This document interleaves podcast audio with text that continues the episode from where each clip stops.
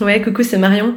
Je te fais une note vocale là parce que euh, je me rends compte que ça fait depuis 2019, donc là on est en 2023, que je dis à qui veut bien entendre que je veux faire un podcast. Et bien sûr, je ne le fais jamais parce que je suis euh, pas allergique, mais je suis vraiment une quiche avec la technique et tout.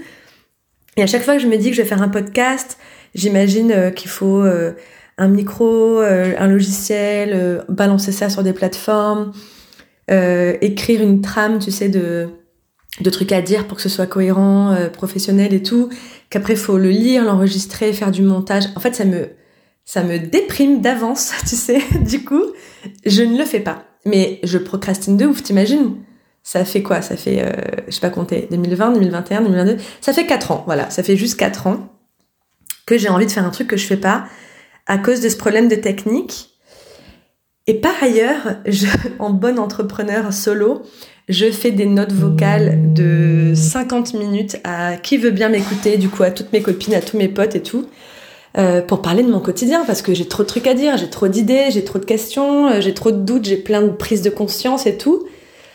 Et donc j'ai des trucs à dire. Mais le podcast, ça me, ça me bloque. Voilà, c'est comme ça.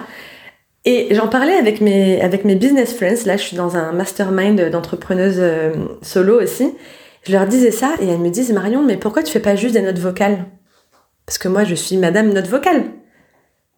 Eh ben, note vocale, ça me fait pas peur, tu vois. Note vocale, j'appuie sur enregistrer et quand c'est fini, je publie. Podcast, ça me bloque.